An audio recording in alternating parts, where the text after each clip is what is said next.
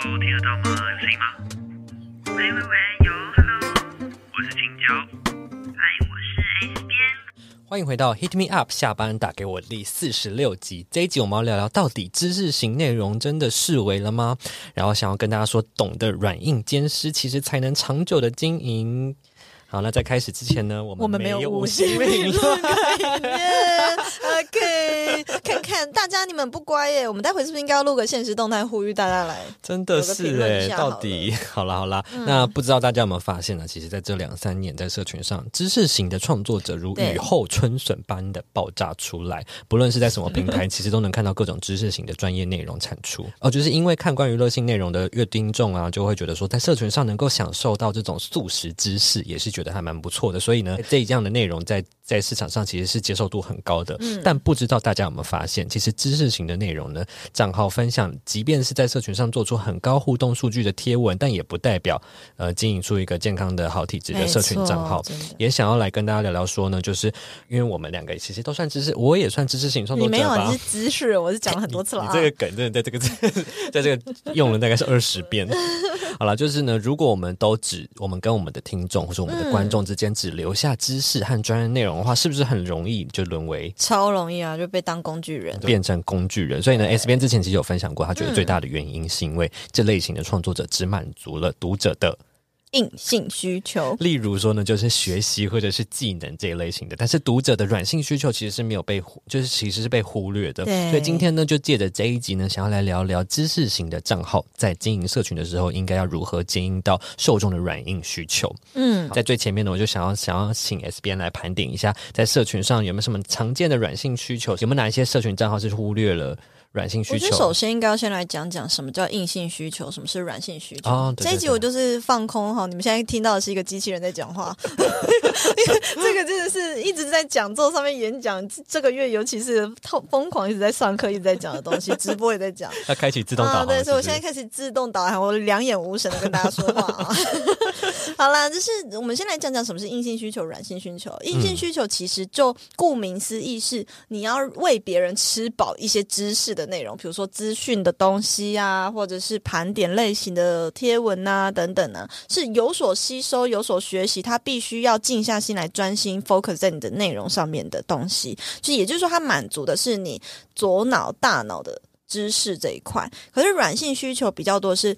呃，呼应我们受众他们心灵上的一些需求，有时候他们要的可能就只是，比如说像你们会看 vlog，vlog 它基本上就是一个软性需求的内容，因为他要的只是一个陪伴感或疗愈感，或是你们会看一些就是猫猫狗狗啊、梗图啊等等，这些都是在符合受众的软性需求。这两个差别大家应该就很清楚。那青椒，你刚刚问什么？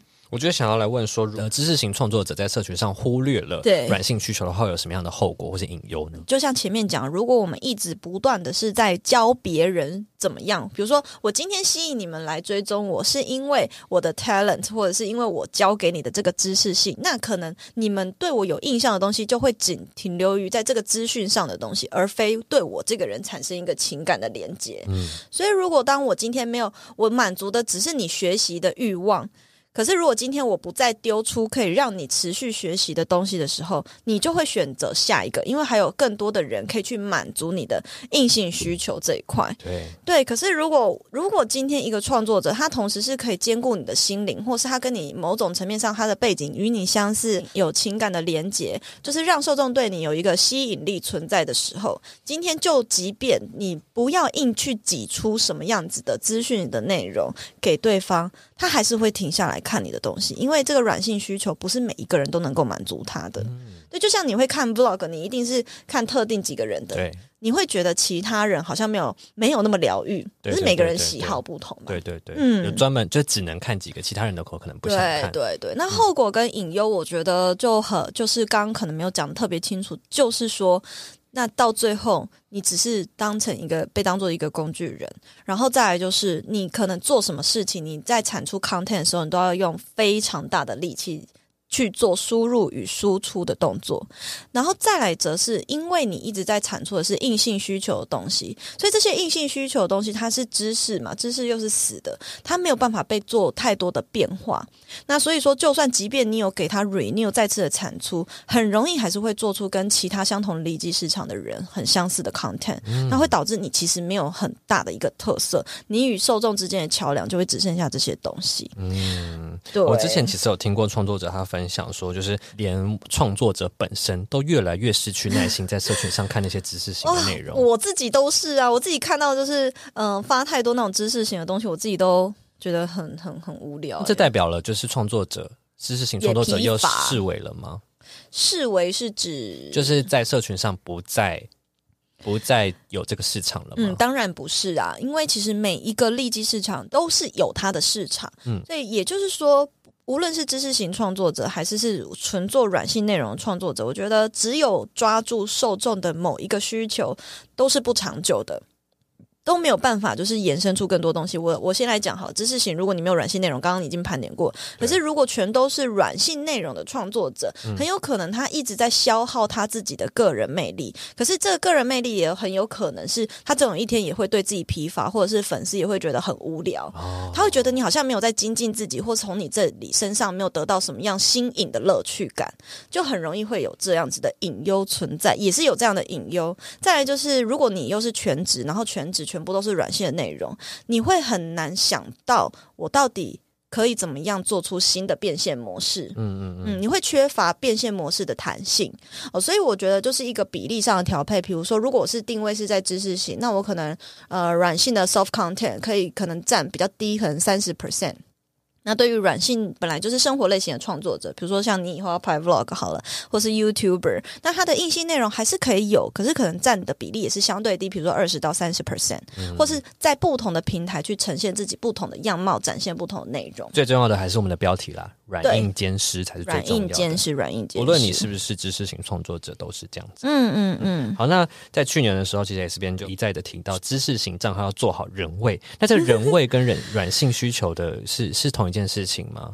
嗯，我觉得照顾到软性需求，它不代表就有人味。你觉得呢？我先听你讲好了。我会觉得它是其中一个管道。就如果把这件事情做好的话，也许人味会逐渐展现出来，嗯、说不定、嗯。就算你照顾到软性需求，不一定会有人味。可是，如果你想要展现人味，就一定得照顾到软性需求，嗯，是这样的意思。那什么意思呢？为什么照顾到软性需求不一定会展现人味？因为也要看你的 soft content 做得好还是不好啊。嗯、可是，如果你今天真的觉得自己的账号死板板、死气沉沉，你势必是得要去尝试 soft content 的创创造的。后面聊到更深入，还是要先就是前情提要一下哈。嗯、我们今天要聊的东西，收呃软性需求，它不代表是人味呈现人味。味的唯一管道或是最主要的方式，绝对不是。嗯，哦、呃，那但是呢，你如果想要做人位，那这一集的软性需求，我觉得一定要听完。嗯，所以刚刚提到人位，那我再加码问一个问题。嗯，就是呢，今年呢，我观察到很多的内容创作者开始使用自己的照片当做社群素 材，开始用大量的呃露露脸的方式曝光。露脸还是露奶？露脸，露脸，露奶是我。呃，我在等你露啊，每次说要露都没露。好了，就是呢，我就在想说，就是也有很多创作者哦，他是会很两难，因为觉得嗯自己不想露脸，可是又怕不露脸就没有人味。嗯、我就想问说，露脸就是可以做好人味了吗？嗯，哎，你要先讲你自己的经验啊。我们两个其实都算是从不露脸到露脸，你要不要讲一下你的心路历程跟转变？你觉得露了之后跟之前有觉得真的跟粉丝有比较连接起来吗？没有，没差。对我来说，我在露脸之前，我觉得我自己就是一个我我的人设是具体的形象的，嗯，然后露脸只是一种多了一种素材管道而已。我不会觉得说啊，我好久没露脸了，我该来露脸一下这种方式。好久没露奶来露一下，哦，这倒是会有想嘛。然后。对啊，所以我我不会。大家他一直发发他的乳沟照给我看，最好是 大家回去私讯你要哎、欸。然后呢，就是我不会觉得说呃露脸就代表有人味，嗯，但是我的确认同。那为什么你最后还是选择露脸了？我希望撇除工作上的需求，我撇除工作上的需求哦。因为因为后面我也没有一直要求你要拍自拍啊，可是你疯狂的拍你自己的帅照给大家看呢、欸，不是就就是一个很好取得的素材啊。是 你说我随手一拍就是帅照，对啊对啊，就是他太多照片，我就觉得嗯，不然拿来用好了，不用可惜。嗯 现在有人一脸不想回答。对啦，到底为什么讲一些？你也要讲一些有用的东西。这整集又都是我在当老师。对啊，你本来就是老师啊。我就是会觉得说什么？你要问什么？再问一次。就是为什么？呃，就是自从你开始露脸了之后，没有觉得就是跟粉丝有比较拉近距离吗？我觉得没有差，就是、嗯、当然没有差。我不，我不会觉得说有人是因为我露我的长相来。来干嘛的啊？哦，因为我觉得大家还是会想要吃我的其他，不是吃，我是说内容啦，我是要说内容啦。你 你冷静一点啦，我是说想要取得的一些，就是我觉得大部分粉丝还是在乎我的硬性内容的部分。哎，对，大家不要觉得我真的是一个很软性内容的人，其实我大部分的粉丝还是渴望我的那个。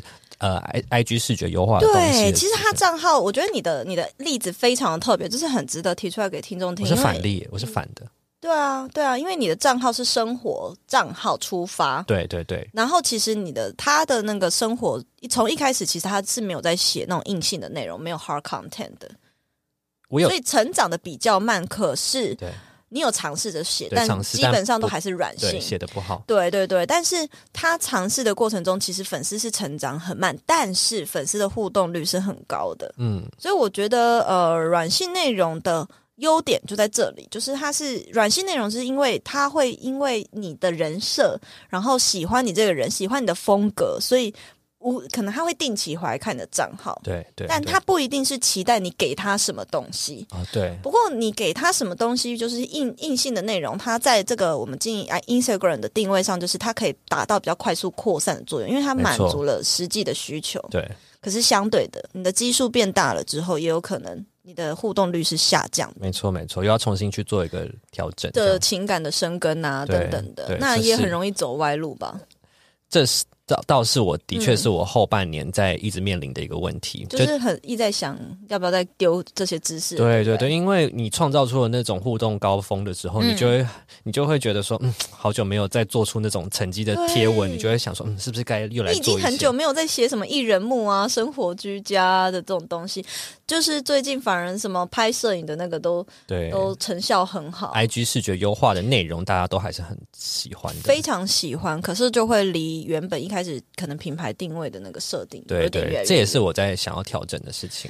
对啊，对啊，所以也就是说，其实它是一个比例上的问题。对，嗯，那你你的最好还有另一个例子是说，你没有什么露脸，但是跟大家还是有互动的不错，你觉得原因是什么？我觉得原因是因为我的贴文的爱露不露，我的，所以大家一直期待你露了没，露了没？对对对，那时候是刚好是一个话题，这个饥渴型，就大家一直想要去看他的脸。对对对，我我自己觉得说，我做到了很多呈现方式，觉得呈现方式跟我的我的可能文案的描述，或者是说我的线动的单元，嗯、是让大家可以从各种方面去认识我的，嗯、然后可以去对我这个人产生代入感，跟对我的生活对跟他们。举个例子啊，你限动做什么？例如说呢，我很常。呃，呈视觉呈现的方式，我不会单拍一个，嗯、比如说我要跟大家介绍一个东西，我不会单拍这个东西，对我会去拍说，哦，我平常是怎么，我会用一个过肩的视角，让大家从我的视角去带入这个场景，对，然后跟着我的，感觉像他站在你的肩膀跟你一起看，对对对对对，是跟着我的视角一起去体验这个事情，体验这个人生，嗯、体验这个生活的形态。所以呢，我觉得大家在看我的东西的时候是会。对我这个人产生有是有代入感的，嗯，然后这个方式呢，嗯嗯、我觉得就是一种我自己做的。嗯，我觉得生活类型创作者还有一个很重要的点是，他要让能够让人家产生向往。就是你的生活形态，也许他也是他们向往的。比如说，哎，你就是有在布置自己的房间，然后还有觉得啊，好想要跟他一样哦。对，前面的时候还有一些煮饭的料理的一些备料的过程啊，看看你座位想要来尝试看看了这种感觉。对对对对对。那我自己的话，其实我一开始其实如果是比较新 follow 我的人，可能不知道我最一开始其实是没有露脸的。会露脸也只是因为我觉得是教学上需求，觉得要给大家信任感。嗯。但是我觉得差异是有的，没有到没有。我觉得一开始当然饥饿行销是大家会觉得哦，好想看 S 编长怎样长怎样。那时候有很多听众都一直在敲完我的照片或什么的。嗯、但是后来我觉得这个神秘感消失了之后，随之而来的也是一个很大的挑战，就是、嗯、那你已经没有神秘感了，好，你也不能用饥饿行销了，好，那你要如何的去让人家喜欢上真实的你？然后我昨天现动就发了一个，在呼应最近的新闻事件，嗯嗯，就是在讲，呃，我觉得现在这个年代是一个。因为是一个透明化、资讯透明化的年代，所以你什么事情你都是 hiding 不了的。那今年陆陆续续，应该说这集播出应该就变去年啊，二零二一年就是陆陆续续有非常多玩人设的事情，就是人设崩坏，对人设崩坏事件喷发。所以我觉得，就是其实我自己觉得，你就算露脸或不露脸，你要有人味，你就是做真实的你自己，嗯，才那就是一个人味，对。我觉得这是最难的，因为很多时候我不知道我要怎么发我自己生活的什么，或者是我不知道受众软性需求是什么，或者是说我不知道我的生活有什么好可以分享的，这都很多时候是来自于你不知道真正你真正的你是喜欢什么，所以你就是自然而然你不知道你要分享什么。对、哦，不够了解自己也是一不够知，对你也不了解。你在做这些事情的时候，你也没有真实的去投入的去做。像我觉得你就是做很多事情的时候，你是有投入在那件事情的当下，所以你就会很，你就知道要怎么分享这个东西给你的受众。嗯嗯，对对对。你的书《你值得更好的梦想》里面有提到一个故事，真的让我超级印象深刻的耶。哪个哪个？就是你在西班牙寄宿家庭被问的那个问题啊。你的梦想是什么？哇，那个对话真的让我被启发到诶，尤其是西班牙妈妈在听到你说你想成为翻译之后，她回答你：西班牙人们是为了体验生活而工作，你怎么是为了工作而生活呢？真的，所以从那个之后开始，我就改观了。生活体验呢，才是最能够丰富自己内在的管道之一。当然，书里面还有其他超有趣的转职经历啦。没错，从精准转职、斜杠养成到不离职创业，都在《你值得更好的梦想》这本书等你来翻开。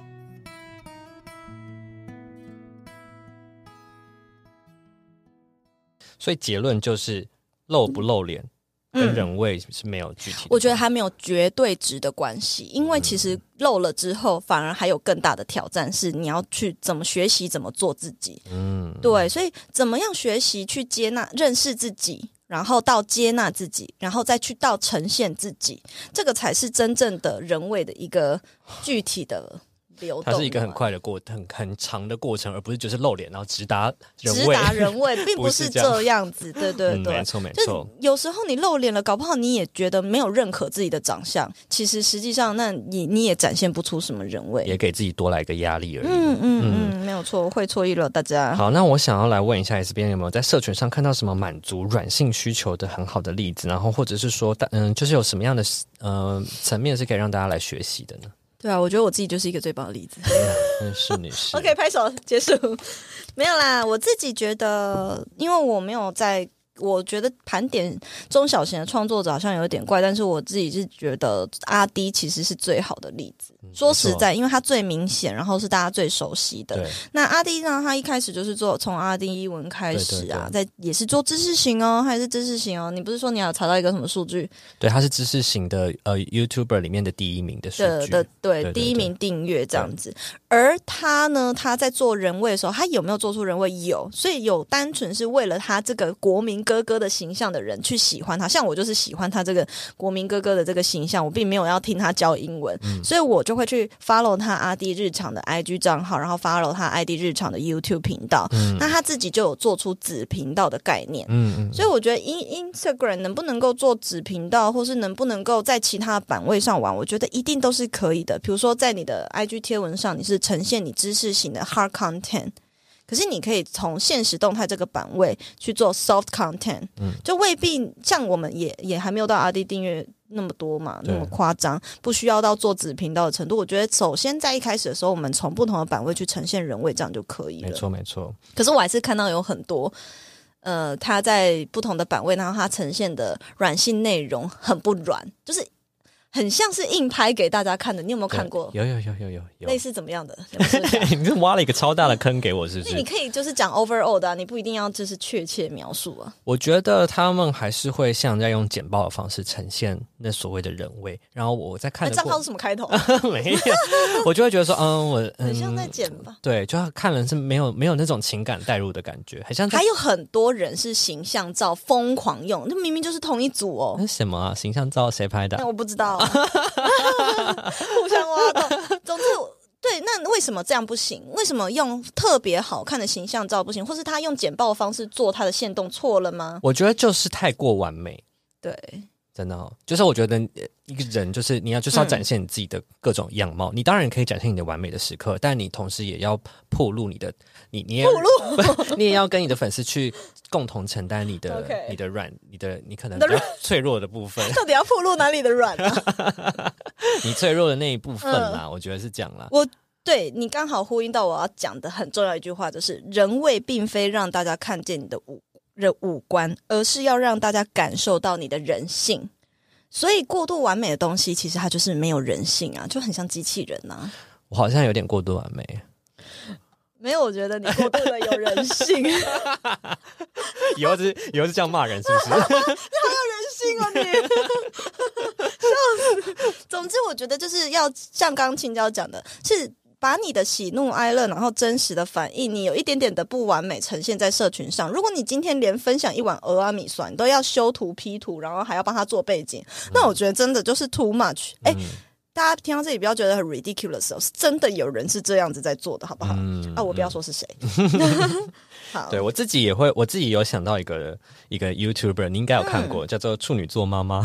有啊，我很 喜欢他。日常，我，我，是我是从他分享什么无印良品的那些东西的时候追踪的。我我姐每次在看我看她的节目的时候，她就说她一定想不到有你这个粉丝，就是她又是有三个小孩，又是主家庭主妇，她的 她的她的受众应该就是这些，然后她的听众有一个男性，然后没有结婚没有小孩的。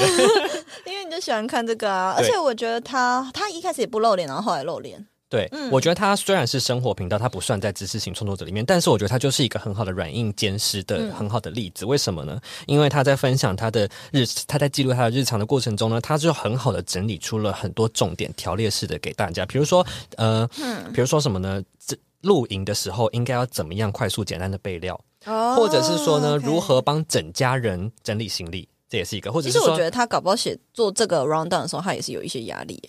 怎么说？因为他就已经要去录影，然后他还要帮大家整理这些 tips。我觉得他是把他生活中。的一些经验整理起来而已，哦、因为他是很会，妈妈这种对他整理他生活真的有这些 tips，然后分享给大家，嗯嗯嗯嗯、而不是只是拍影片而已。他是有整理，刻意的做，对，他是有整理一些经验给大家。就、哦 okay、我就觉得他那样就是一个很软硬兼施的很好的例子。对啊，那那怎么样软呢？我觉得他也不只是记录生活，他在他也会真实的分享自己，可能他累的时候也会跟大家说他自己最近的状态不好啊，然后他接下来该如何面对这些压力跟挑战。嗯、他也许他会跟大家说，好了，我接下来一个礼拜可能不会更新，我要去放假。这我觉得这样子也是一个让人家觉得哦，这个人很有人味，很很是真的人，他不像一个机器人的感觉。对对对，他跟我们一样都会有不好的情，没有拍形象照。对，所以我就觉得你你真实的去展露你自己的话，那叫那是不是就叫做人味的感觉？嗯嗯，我觉得真的是哎，因为他我觉得算是一个就是非常经典的例子，是没有做作，然后你会觉得他就是一个真实的妈妈的生活。对。对，也许他有为了为了他的东西拍而拍，但是我觉得我觉得最羡慕的人还是 Kelly。其实说说来说去，我最羡慕是他。羡慕，羡慕他是因为他完全不用做 hard content，他就已经是很，我觉得他蛮成功的。对，但是同样的，我刚刚说生活类型的创作者如果没有硬性内容，嗯，带来的影响是他的变现模式是比较没有弹性的。对，那可是 Kelly 为什么他可以完全舍弃那一块？他有正职工作，他有正职工作，他不是全职的创作者，嗯、他也不一定要靠 YouTube 吃饭，所以大家也没有看过他在 Vlog 置入他的东西。然后他还有另外一个呃什么 Shuffleaholic 吗？还是反正就是跟伊娃一起的，嗯、对，那个是专门 for，对对对，凯莉伊娃，他是专门是叶配的频道，所以他是完全把这两件事情给分开来。嗯、那我觉得像他那个样子，就可以很怡然自得的，很很自然的做他自己的创作。对对对，对，所以如果你想要全职的话，我还是会建议软硬兼施是必要的。接下来呢，我就想要来跟大家分享说，我们各自是如何在自己的账号做到软硬兼施的呢？也想要来问问 S 边说，你未来会想要怎么样进一步让你的粉丝离不开你自己？哎、欸，你先讲啦，我一直讲到我口好渴哦。那你喝 好了，我自己是觉得说，我自己的内容啊，本来就偏向软硬参半。就是一开始我是手做软装啊，或是 IG 视觉优化，这个是我的硬的东西。那我的软的东西就是我的分享我的生活的养成的一些内容。当然，这是我最近比较少的东西。但是呢，其实我自己觉得这是不够的。我觉得作为一个软的项目，我好像没有真的让我的粉丝觉得。呃，可能有跟我一起共同承担一些，呃，我的低潮或者是我的成长过程。对，我觉得那是我比较薄弱的东西。那你觉得我有吗？我觉得你有诶、欸，像我觉得，例如，我觉得你的，我我就觉得你做的，你有一件事情让我觉得，嗯，我感觉可以拿来参考用的，就是悄悄话日记哦。Oh. 而且我觉得那个方式非常的能够。瞬间的拉近距离，耶，是哦，对啊，嗯嗯，因为也不知道多久没有听到了，但就是蛮喜欢。好啦，为什么、啊？因为我觉得它是，我觉得声音它这个魅力，就相信在听 podcast 的你已经知道声音是有一个独特的魅力了。嗯、然后那个情境下，真的又像是嗯。呃 S 边，可是我在自言自语讲我自己人生的事情，这样也 OK，也 OK，就是那种 murmur 的感觉，是你没有盯出一个精神的你，因为你平常在直播或者是说我们我会用丹田说话，对，会是有一个很神采奕奕的。可是那个时候的你是一个、嗯、完全 relax，很像在就是在自己就睡前，然后在房间的一个人的讲话的声音，对，就像这样躺着床躺在床上，还是你真的就躺着？没有啦，我是 真的是，但但是我就真的是瘫在房间这样子。对对，我觉得在听的过程中，心态上就可以马上接收到哦，S 边现在是这个状态，我自己就可以很很很有画面，觉得说，哎，这是 S 边他卸下他的那个精神的那一面的时刻，对好像他真的在分享他真实的、更真实的、嗯、更内在的那个东西。哦，对、我觉得这是一个很好的方法。好棒哦！听到这个 feedback，、嗯、因为我有时候也会觉得说，大家在做 soft content 的时候，一定都有跟我相同的想法，就是说我一直在分享我自己的故事，有人在乎吗？对不对？但是我在做悄悄话日记的时候，原因是因为我本来就知道有一群就是固定的听众、忠实的听众，那我就觉得那管他的，我就是做给这群人听啊。原本其实初衷那时候就有跟你讲，我做这个只是想要记录我创业的一个历程，然后我可能想要写日记，嗯，但是我觉得我写字很浪费时间，嗯，然后我觉得我讲话是比较快的，因为我可以不用写稿子，我可能就可以讲出那些东西，嗯，所以我觉得用说的去记录我的日记，这样子是比较快的。对，嗯。嗯嗯，然后我已经又做这出这个，而且你也是有用到你刚刚前面讲的嘛，就是你分割内容在不同的地方上，嗯、做不同的单元这样子。对对对，所以我觉得这的确真的是一个很好的方式，让我自己也会想要，我也自己也在想说，是不是类似的方法，我也可以怎么样应用这样子。你可以有一个真的那个，也是跟着你过一天的那种啊，你因为你擅长是影像啊，影像对，但我就是会觉得说，大家只看到那种。画面的东西，然后我好像很缺乏那种内在啊、哦，分享自己对内内在的东西。OK，这是我觉得我自己缺乏的。另外再想想，对对对，那你呢？你呢？你你刚刚没有讲这个的时候，我真的完全忘记我悄悄。OK，太久了，太久了。呃，要敲完了吗？大家好，那我我有啦，我接下来会录，但是因为我现在卡在台北嘛，我接下来就是会录一集，是我之前就是去闭关的一些感想，然后如何软硬兼施。除了刚刚讲悄悄话日记，我觉得。还有就是，我我其实，在看到这个题目的时候，我真的想不出一个什么很确切的 tips。我觉得我我就只是很真实的在做自己而已，然后很真实的分享我想讲的东西而已。因为比如说，我不喜欢就不喜欢，我就不想写那个东西，我就不会逼自己。那我真的就很想要吐露一下这件事情的感想，我就会去那样写。所以，比如说，包含之前我可能做那个沉浮实验的体验包。我就是真心的觉得臣服实验这个东西很值得大家去尝试，所以我做了这个体验包，让大家真的在生活中去实践。我也不会逼自己说，我每个礼拜或是每天我一定要写一个限动是臣服的小提醒，而是我突然早上我就一灵灵光一来，或者是我可能泡个咖啡，突然想到什么事情，我觉得有这个句子要分给分享给大家，然后我就做了。所以其实我就只是。没有什么太想太多的，然后就去分享我想讲的话，比较像是你真的在过你自己的生活，但是你没有因为社群，社群绑架，对对对，你真的就是在过自己的生活。对，然后真实的把你自己的想法，还有你觉得你真的对你来说影影响内在很快、很很重要的一块东西，然后去分享给别人。因为我觉得如何观察到受众的软性需求这件事情，它是不需要刻意去做的。其实你可以反过来观察你自己的软性需求是什么。其实你的受众基本上可能也需要这些东西。嗯，对，比如说我就追求心灵成长啊，或者是我觉得为什么我们要一直被手机绑架，或是为什么我们要一直就是着重在大脑的发展，而也没有着重在心灵的发展。那这个我我就是我的软性需求，所以我相对的也会觉得这也是大众的软性需求。嗯，那我可能就会在这块去 push 别人，然后去分享我的成长是什么，当下的体验。嗯，所以你知道吗？这个就反映了两件事，一件事情，我突然想到，因为我们在做知识型的创作者，不是常常都会跟大家讲说，你要不断的输入知识，不断输入，你才有东西可以输出。那相对的，你如果要照顾别人的软性需求，你的心灵也要不断的成长，你才有软性的内容有办法输出。也要过生活。你你会看到有一些对，你会看到有一些创作者，其实他也开始想要尝试写软性需求，可他写出来的东西完全没有感情。那原因就我觉得是他除了他可能没有。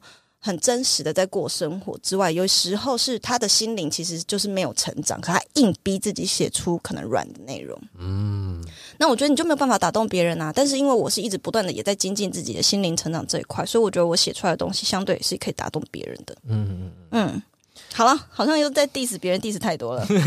但我觉得啦，听到这边的大家，嗯、我我觉得。嗯，我相信还是有很多初阶的创作者，他不太知道说怎么样去，就是去做到这件事情，怎么样，什么叫做想想发什么就发什么，他们没有办法做到这件事情。但我觉得他们起、嗯、起头最先一开始，还是可以规划一个软性的，给自己一个软性的单元的时间，或是一个规一个版位吗？先这样做，然后之后再朝着这边的方向去前进，以你的生活为主的去分享，这样子。OK，嗯。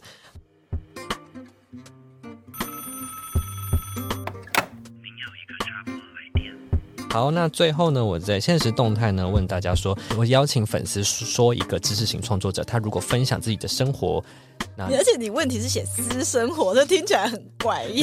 没有没有，这是我在这边打的啦，我真的在 Q A 上面想。生活内容。对我我说，如果哪一个创作者他分享生活是你很想看的，然后就获得几个答案呢，就是。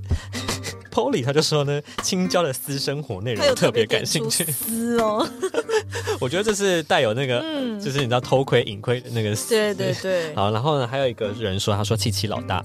这个七七老大，七七老大的是在讲感情的，不是吗？他有讲很多，就怎么变漂亮，怎么变美啊，然后中医的事情啊。芝芝说什么比较喜欢看你们两个打情骂俏？我跟你说哈，没有情跟俏，只有打骂。好了，大家都很捧场了，因为这是有人在写我们两个的，然后也有一位你要继续讲，还有。呃，艾伦小姐她说慢活夫妻也是她很喜欢看，跟 George 他们两个很可爱。还有 Teen Slave，她说可以说自己吗？她觉得她自己每天的感恩日记就是也是很贴近生活，她粉丝也很喜欢看。好，嗯、那我们这一集就到这边。如果你对这一集的内容有任何想要回复的，非常欢迎你五星评论留言告诉我们。没错，很缺乏你的五星评论哦。真的，我们下一集就是还是没有五星评论。OK，好，那我们下一集再见喽，拜拜，拜拜。